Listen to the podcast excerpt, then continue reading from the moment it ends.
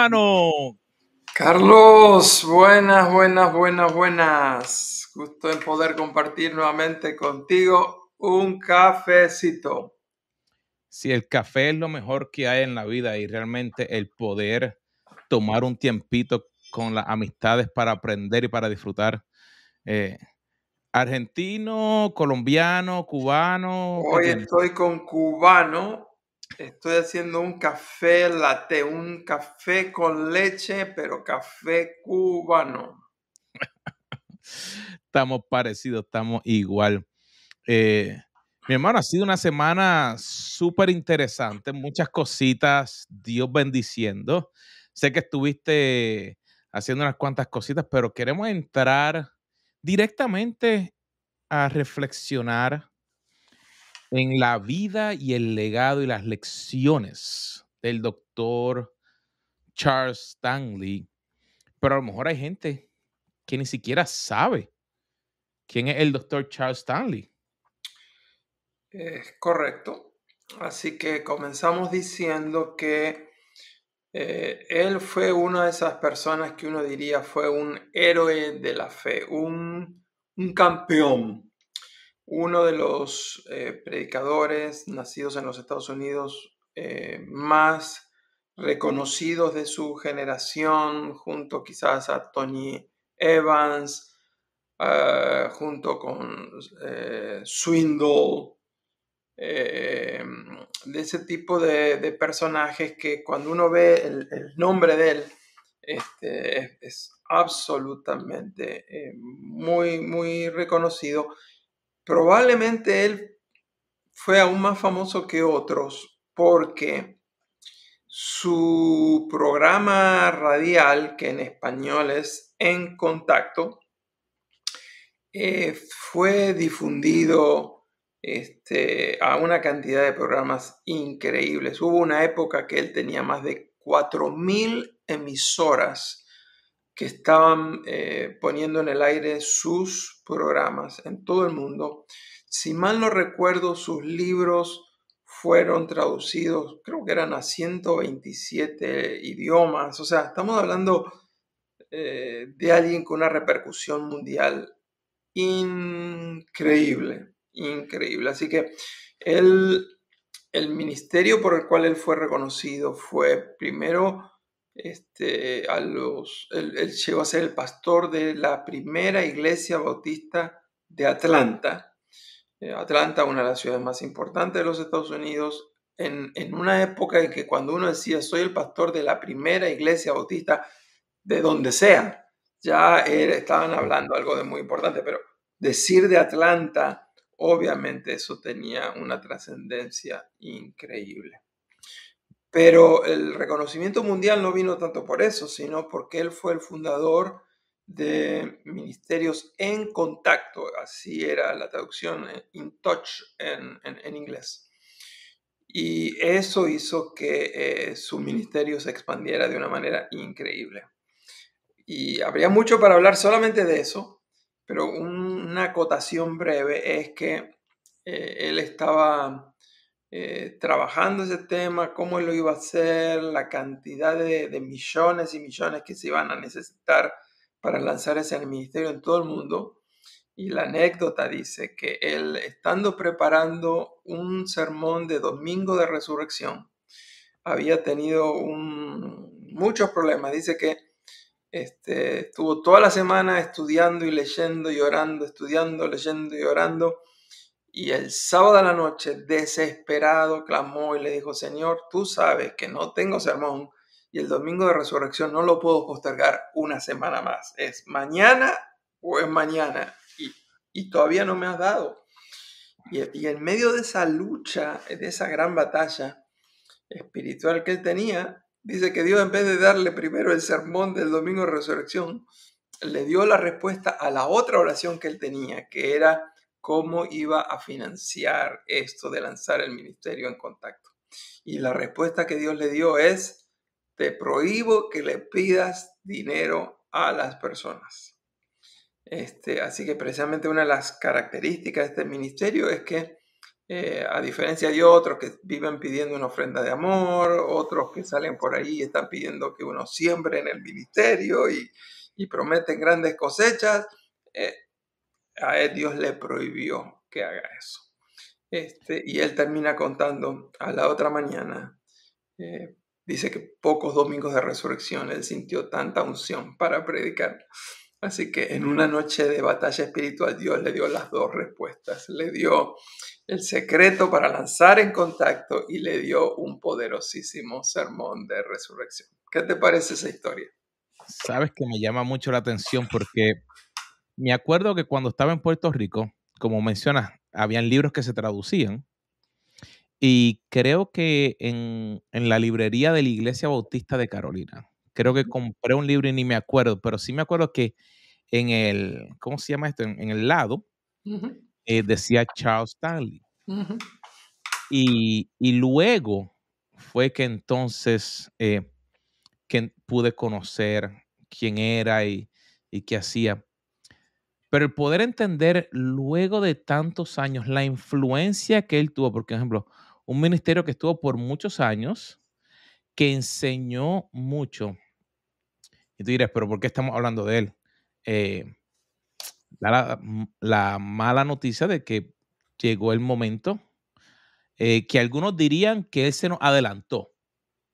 Él está de frente, está ya. Eh, y él le tocó ir a morar con el Señor ya.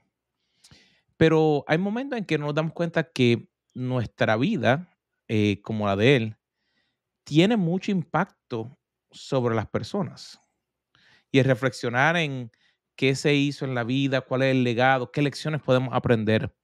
Realmente me llama mucho la atención y pensaba, Carlos, que a lo mejor tienen que haber algunas historias, las cuales podamos extraer digamos, no sé, en el área de como padre o digamos en el área como un líder, por ejemplo, aunque era un ministerio, lo que a veces las personas no se dan cuenta es que es una compañía, es como, como hablar de que tiene gente a su cargo, que él tiene que desarrollar una estrategia de qué es lo que va a ir, cómo a los lugares que se van a ir. Se tiene todo esto que una responsabilidad bien grande y que Dios le da sabiduría que podemos aplicar a nuestras empresas o como empleados que podemos aplicar esas enseñanzas. Así que, Carlos, yo sé que tenemos un script, por ejemplo, cuéntame, ¿qué podríamos conocer de alguna de esas historias de la vida del Dr. Charles Stanley?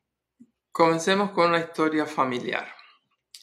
Eh, él nació en un lugar muy pobre, eh, a los pocos años de edad él quedó huérfano de padre, así que su madre tuvo que salir a trabajar para sostener el hogar. Y la primera memoria que él tenía era que su madre trabajaba por un salario de 9 dólares a la eh, semana. Este, al no tener eh, padre, obviamente esa ausencia era muy notable en su vida y no es como hoy en día de que había, hay medios de comunicación, teléfono, este, él, él, no podía comunicarse con el resto de la familia, así que él cuenta que él solamente pudo ver a su abuelo tres veces en la vida. Pero al contar él, decía que hubo una visita muy importante para su abuelo cuando él era un adolescente estuvo una semana con el abuelo y él, él encantaba ir a la parte de atrás de una casa muy humilde este, y se sentaban los dos por horas. El, el, abuelo de él era un pastor pentecostal y él le hacía un montón de preguntas y el abuelo le respondía una y otra, una y otra pregunta. Tuvieron una semana extraordinaria. La historia cuenta que cuando él venía de regreso a su hogar, él venía entusiasmado, tratando de recordar todas esas lecciones que le había enseñado el abuelo. Y él, es increíble, era, siendo un adolescente, él evaluó y él se preguntó a sí mismo, ¿cuál es la lección más importante de todas las que he aprendido esta semana? Y él estaba pensando en esa pregunta, pensando en esa pregunta, Y él sintió en un momento que la siguiente frase que le voy a dar ahora era el resumen de todo lo que él había aprendido esa semana. Y la, la frase que a él le vino a la mente es, obedece a Dios y déjale a Dios las consecuencias. Obedece a Dios y déjale a Dios las consecuencias. Esa, esa frase se hizo parte, se encarnó en su vida a tal punto que si tendríamos que escribir un libro sobre él y nos preguntáramos cuál fue el lema de la vida de él, diríamos que fue ese. Él decidió obedecerle a Dios, confiar a Dios y confiar de que Dios era soberano y él sabía manejar las consecuencias de todo lo que le vendría en la vida. Sabes que ese lema es un lema interesante, porque realmente obedecer a Dios, que es lo primero que Él siempre nos pide. A veces tratamos de hacer las cosas tan difíciles, pero dejarle las consecuencias a Él, realmente como que te quita un peso de encima. Por ejemplo, porque hay veces que hay cosas que se nos hacen tan difíciles y que pensamos que, ¿y cómo lo voy a hacer? Pero ¿y si hay consecuencias? ¿Y si pasa algo? y nos quedamos en esa, como, ¿cómo se diría eso en español? ¿Saben las rueditas donde están los ratoncitos, los hamsters? Y uno está dándole vuelta a la ruedita y dándole vuelta y dándole vuelta. Y lo único que uno tiene que hacer es bajarse de la ruedita para darse cuenta, por ejemplo, mira, si Dios te está llamando y te está diciendo que haga algo, eh, Él se va a encargar, por ejemplo, como le dijo a Abraham, o sal de tu tierra y de tu parentela a donde yo te mostraré. O cuando vemos la vida de Abraham, es así mismo. O sea, Dios se encargó de las cosas. Eh, y ver eso, te diría que es un punto importante para cada uno de nosotros, y más que nunca en este tiempo, que le seamos obedientes a Dios, que le seamos obedientes en medio de todas las cosas. No estamos hablando de ser eh, que juzguemos a las personas, sino que seamos nosotros obedientes hacia Dios para que Él se manifieste sobre nuestras vidas. Realmente eh, me llamó mucho la atención eso cuando mencionaba eso de Él. lo que tú mencionas de Abraham en Génesis capítulo número 22, uno se da cuenta, es uno de los casos más fuertes de obediencia extrema, confiar en Dios y confiar de que Dios es soberano para manejar las consecuencias. Dice el libro de Hebreos en el capítulo número 11, precisamente hablando del episodio de Génesis 22, de que Abraham confiaba tanto en Dios que él, sabía que si era la voluntad de Dios, él mismo lo iba a resucitar de entre los muertos. O sea, confiar en él y dejar que lo que venga, las consecuencias, está en buenas manos. Pero pasemos a la segunda historia del doctor Stanley. Recién estábamos hablando de él como nieto, ahora vamos a otra historia familiar, pero vamos a ver ahora como padre. Este, su hijo Andy eh, en su adolescencia tuvo momentos de bastante, bastante rebeldía y el mismo Andy dice que él se metía siempre en problemas. Este, pero el padre desde muy niño trató de educarlo de una manera de que Andy tenía que aprender a tomar sus propias decisiones, así que el padre no quería tomar las decisiones por él. Y entonces este, Andy, su hijo, en cierta ocasión estaba viniendo de, la escuela de regreso a su casa. Este, eran esas épocas donde los autos eran muy económicos, así que este, el padre eh, le había conseguido un, automóvil para que Andy manejara. Este, viniendo de regreso, aparentemente hubo alguna infracción y el policía lo paró, le prendió las luces atrás, como se hace aquí, este, y le pusieron una multa, una por culpa de la infracción que hicieron. Así que dice que Andy tiene que regresar a la casa y se pone a pensar, ¿y ahora qué hago? ¿Cómo le digo a mi papá que me han puesto esta multa, que cometí esta infracción? Me querrá sacar el auto y cómo yo hago y qué le explico y después cómo le cuento a mis amigos que mi papá me quitó el auto. O sea, todas esas cosas vinieron a la misma vez en su casa. Llegó a la casa y no le quedó otra más que contarle a su padre y dice que el padre sin enojarse le dijo suave pero firmemente, te toca a ti resolver esta situación. Y Andy le preguntó, pero papá, ¿cómo hago? y le dijo, toma la multa que te dieron, da la vuelta, ahí tienes todas las instrucciones de lo que tienes que hacer. Y el padre, sin reclamarle nada, se fue del lugar. Y entonces, la lección que Andy tuvo ese día es que el padre no necesitó castigarlo porque la ley de tránsito ya era suficiente castigo y tener que estar pagando y a esa edad donde uno no tiene mucho dinero y todo eso. Así que dice que a él le dolió más eso que si al mismo padre lo hubiera eh, castigado. A mí esta historia me impresiona por varias razones. Una es porque, no sé a ti, Carlos, pero a mí como padre, uno siempre trata de evitarle sufrimiento a los hijos. Uno no quiere ni que sufran, ni uno quiere que paguen. Y muchas veces cometen una infracción y a veces los padres hasta le dan el dinero para, para pagar la infracción o, los, los, hijos rompen el auto y lo chocan y uno hasta uno arregla el auto en vez de dejar que ellos lo paguen. La lección que se repite una y otra vez es obedece a Dios y déjale a Dios las consecuencias. Pero en este caso es exactamente al revés.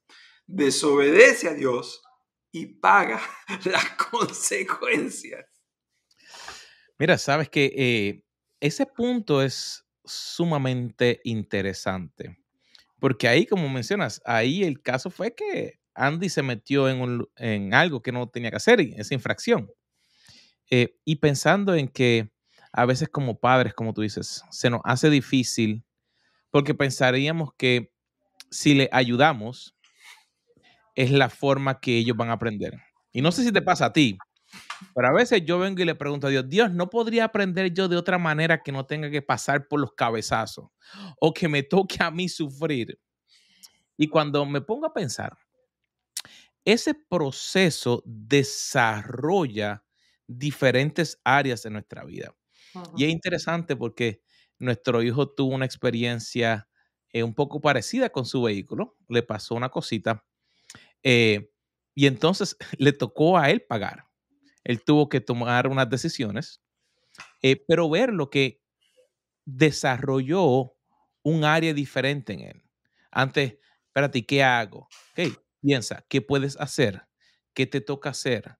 O por eso es que nosotros a veces tenemos que pasar por esos momentos, los cuales desarrollan unas áreas en nuestra vida. En ese caso, pues Andy aprendió y el doctor Stanley le enseñó de esa manera. Y te diría que como padres, esa es a veces el área más difícil, porque nosotros pensamos que quisiéramos estar ayudándoles para que ellos no sufran, pero es todo lo opuesto. Si le arreglamos los problemas, ellos no aprenden a cómo hacer un ejemplo. Yo no soy diestro en la carpintería porque ese es el don de mi papá. Pero yo lo vi. Y él me trató de enseñar y tuve que aprender un poquito. No es lo que me gusta hacer, no es mi área. Pero, por ejemplo, si tuviera que hacer algo, tengo por lo menos un inicio por algunas cosas que cuando joven.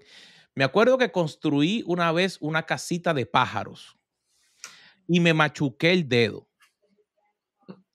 Y ahí aprendí que tú no es como los muñequitos, que tú sacas el martillo así desde atrás para darle, sino que tú tienes que poquito a poquito y cuando le vas a meter el martillazo tienes que sacar la mano, porque si no te va a doler. suena jocoso, pero si no me hubiera pasado eso, no, no hubiera aprendido que, ejemplo, no es como los muñequitos. Ay, ay, ay. Carlos, pasamos a la tercera historia. Y esta es una historia más bien relacionada con una de las etapas más difíciles ministerialmente que tuvo el doctor Charles eh, o Carlos Stanley. Eh, resulta ser que eh, lo le habían pedido que él se postulara para ser el presidente de la denominación más importante, aún hasta el día de hoy, es la denominación más grande de los Estados Unidos, lo que se llama la Convención Bautista del Sur. eh, resulta ser que se habían convocado aproximadamente 40 mil personas en esta conferencia para votar a su nuevo presidente. Todo esto para decirles que una conferencia actual de esos grupos, de ese grupo, este, la denominación más grande, hoy probablemente sean 10 mil personas que se juntan para votar. Bueno, en los años que a él le tocaba, 40 mil personas denominaciones más pequeñas, hoy, hoy en día se juntan mil personas, mil quinientas. O sea, era una gran convención.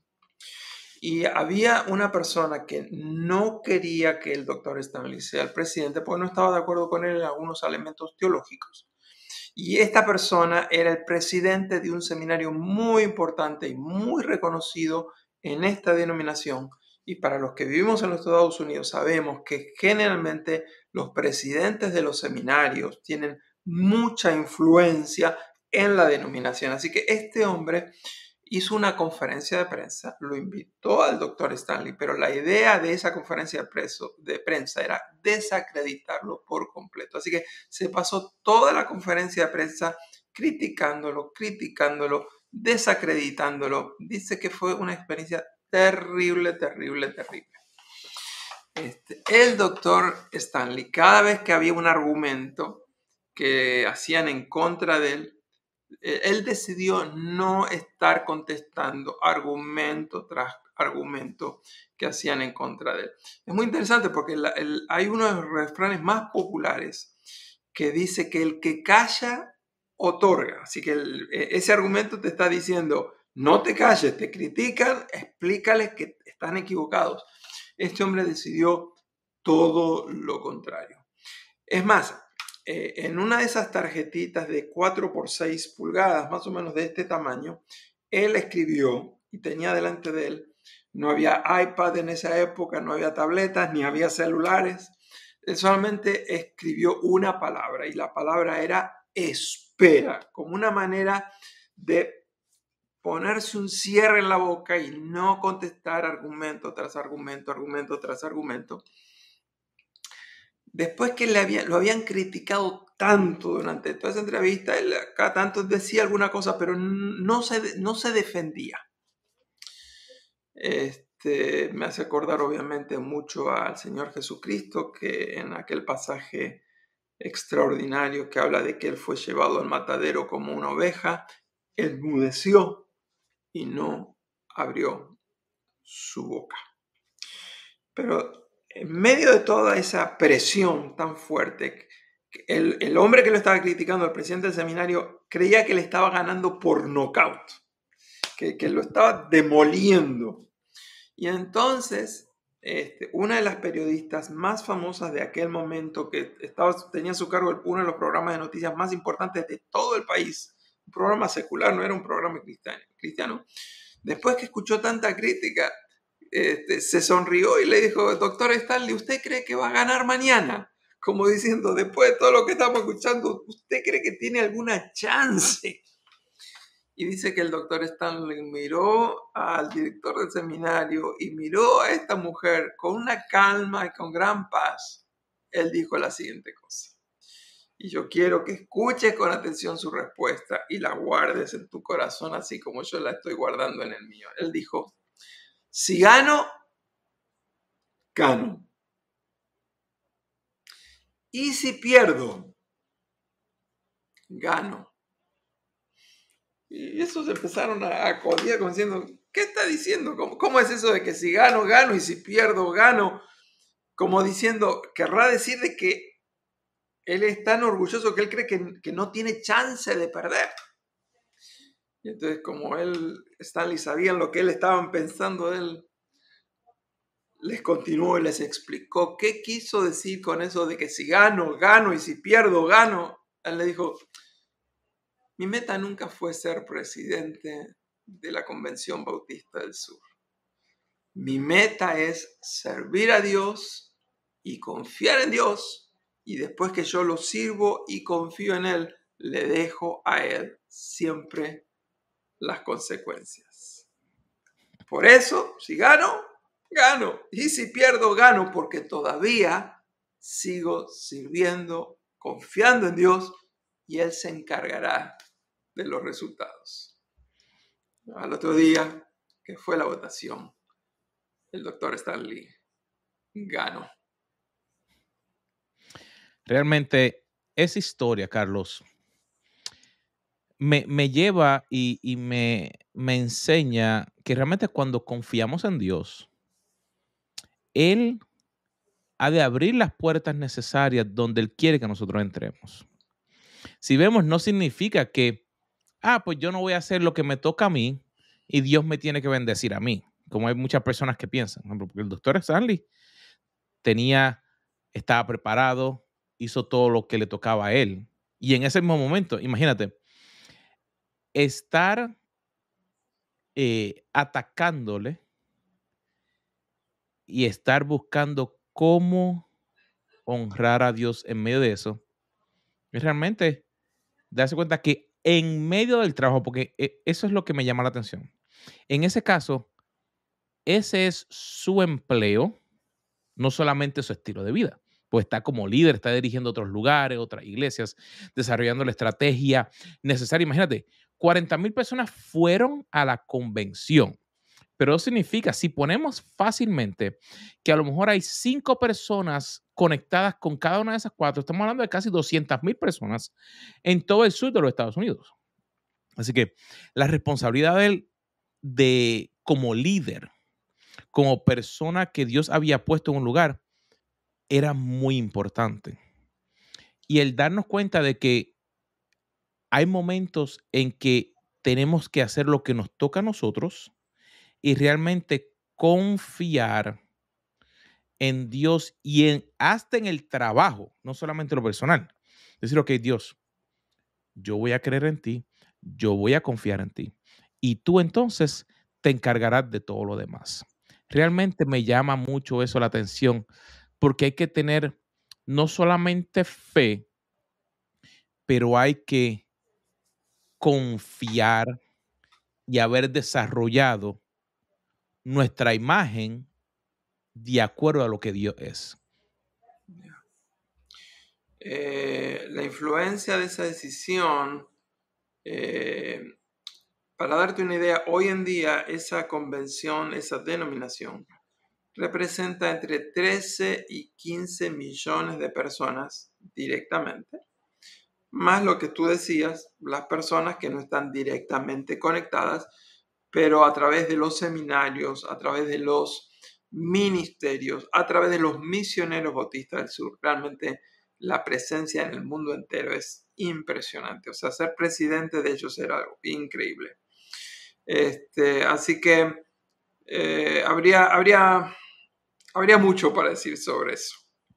Este, yo tengo como tres o cuatro historias más, pero ¿qué te parece si las continuamos la semana que viene, Carlos?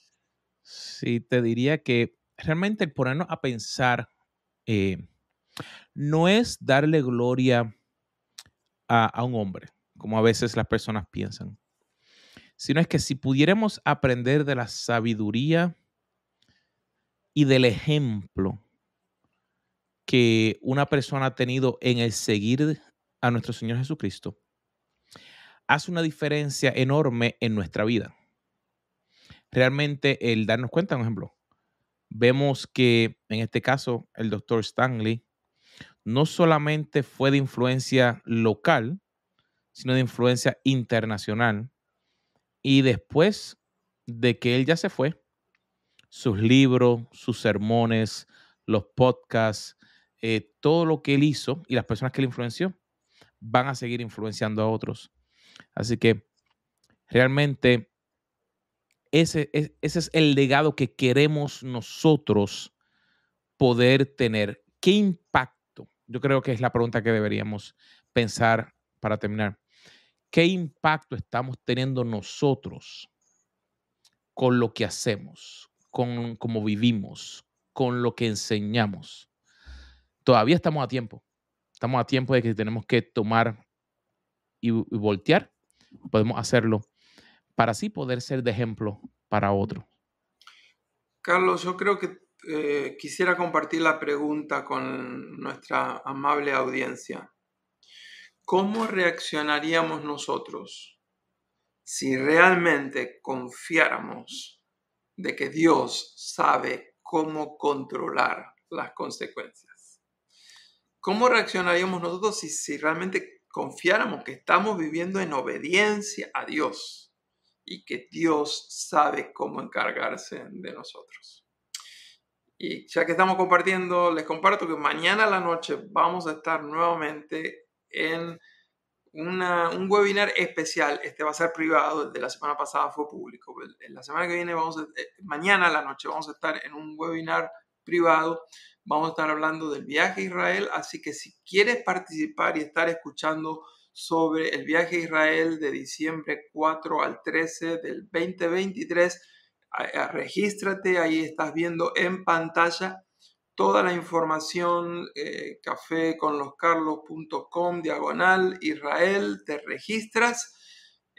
Este, y mañana hay algo muy especial que no hemos compartido hasta ahora, así que me gustaría que nos acompañaras en vivo y en directo. Así mismo, mi querido amigos. Así que, hermano, ha sido un placer verte nuevamente. Se acabó lo que se daba. Acá también. Así que, mi gente, esperamos verlos la próxima semana aquí por el mismo canal, en Café. Con los Carlos. Con los Carlos.